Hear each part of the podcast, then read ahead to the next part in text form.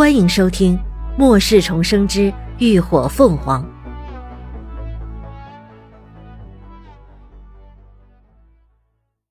第二百三十一集。历练。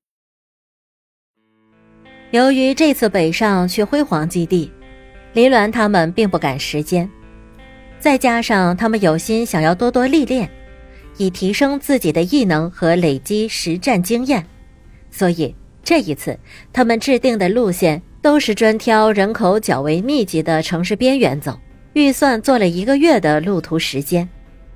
又因为天气太过炎热，他们连作息时间也都完全改变了。平时他们外出狩猎，基本从凌晨四五点天微亮时就开始出发。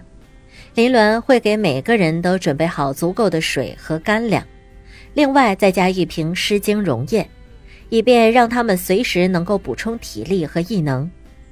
等到九点过后，太阳升高，气温开始上升时，他们的体力和异能也都消耗的差不多了，便全都撤回到车上，开始吃云舒准备的丰盛早餐。而十点钟一直到下午三四点钟，气温最为炎热的时候，他们则将房车停在阴凉处。人全都躲进车里，开着空调纳凉休息。待到五点钟，太阳开始西下后，他们又再次抄起武器出去猎杀丧尸，收集尸精，一直持续到晚上八九点才算结束一天历练任务。随后，趁着晚上气温下降，他们便会借着月光开车上路。这种越野房车的构造非常坚固。吴一浩又在车身外焊接了一层防护栏，那固若金汤的架势简直就是一座移动城堡。再加上车底盘高，轮胎性能又好，开在路上几乎可谓是所向披靡。遇到低级丧尸、变异兽，都完全不带拐弯的，直接一踩油门就碾压过去了。再崎岖难行的路况也不在话下。照着这日出而息、日入而作的节奏，奔波了小半个月，林鸾一行来到了 C 城。这里在末世前是个县级市，面积不大，常住人口不足百万，是个很好的历练地点。秦志远将房车停在了市郊，天才刚亮，就带了乐乐他们，驾着刚修好的掠夺者进了城。准备猎杀丧尸，顺便收集些物资。虽然林峦空间内存储的物资足够他们吃喝一辈子，但谁也不愿坐吃山空。他们还想着建造基地呢。这一次，林峦并没有同行，而是和云舒、高迪一起留下来看家。昨天高迪在高温下待得太久，有些中暑，不仅发了烧，还恶心呕吐。虽然吃了药能有所好转，但今天整个人还是没有多大的精神，所以林鸾便留了下来陪着他。此刻他正在单人床上跟血藤数诗经玩，这两个小家伙也不知道是如何沟通的，总之就是一见如故了。那形影不离的黏糊劲儿，看得林鸾都有些吃味儿了。血藤是三天前满血复活的。林鸾猜测，他之前的异样应该是在进化的缘故。如今他不仅速度又加快了，还能够任意的分裂出分支来，就连脑袋上原本掉落的小印儿也重新长起来了，额外还多了一个小小的花骨朵儿。这小家伙臭美的很，对那指头大点的花骨朵儿格外的呵护，就连林鸾都轻易不给碰的。趁着有时间，林鸾回了空间，将这些日子以来大家收集到的诗经处理了一下，一部分泡了灵泉水制成的溶液，一部分泡了些净水去毒。随后，他又去新开垦的菜地里栽了把油麦菜，翠绿绿的菜地一片生机勃勃，一旁的土豆苗、番茄苗也长势喜人，番茄苗上都已经开始挂果了。这种菜的技术还是他前世在基地底层讨生活时学会的，没想到如今倒是派上用场了。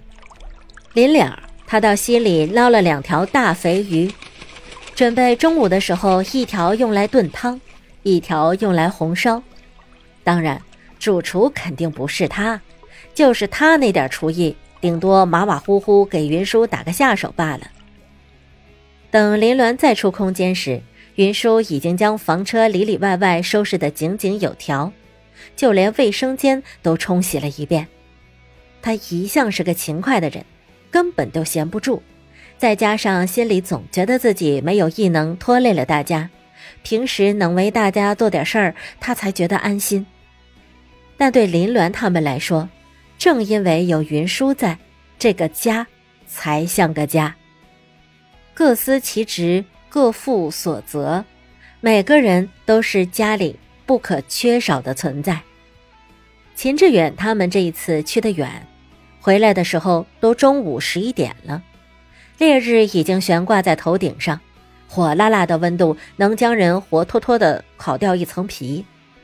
挂在车外面的温度计显示，现在的温度为三十八点八摄氏度，到了下午绝对能突破三十九，创造历史新高。林鸾房车外放了几个大桶，蓄满了水，让劳作归来的人先简单的梳洗一番，换身衣服再进车，免得一身的污秽再把车给弄脏了。等他们洗干净上了车。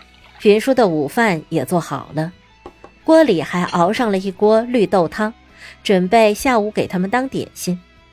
此刻车里面已经开了空调，温度调在三十度，凉凉的风迎面吹来，顿时让人神清气爽，别提多惬意了。虽然气温不算低，但和外头的火炉相比，那绝对是地狱和天堂的区别。哎，快来快来！吃饭吧，云舒一边摆着碗筷，一边招呼大家吃饭。你们先吃哈，爷爷帮我盛碗汤就行了。李静说着，皱着柳眉看向林鸾：“亲爱的，赶快给我来片晒后修复面膜，你看我这脸儿都晒红了。”林鸾对他这爱美的性子也是无奈：“好好好，已经给你放洗漱台上了，自己去拿。”谢谢亲爱的，嗯。黎静嘟嘴朝他抛了个飞吻，就忙不迭的转身去照顾他的脸蛋儿了。其他人也都早已习以为常，各自入座，拿起碗筷开始大快朵颐。云舒的手艺自然不用说，再普通的食材也能做出一桌完美的菜来。众人很快就风卷残云般将饭菜一扫而空。连最后红烧鱼的汤汁都被李牧调了饭来吃。吃饱喝足，乐乐帮着云舒收拾了桌上的碗筷，其他人则抱着肚子靠着沙发上休息，一边谈论今早的外出收获。经过这半个月的强度历练，大家的异能都得到了很大的提升，尤其是秦志远，如今他已经成功突破三阶大关，晋升到四阶。其他人除了李牧，早就已经突破了三阶，高迪突破四阶外，乐乐三人的异能也都相继达到了三阶。这般成绩可谓喜人。如今对他们来说，能靠武力解决的事儿，基本都不是事儿了。对了，老大，我们今天在城里遇到好几拨人呢，还有几群人想跟我们抢物资呢。这时，李牧突然道。林鸾挑眉：“啊，你们没吃亏吧？”“嘿嘿嘿，哪能啊！”李牧嘿嘿笑道：“秦叔一个大雷就把他们全都给吓跑了。”感谢您的收听，下集更精彩。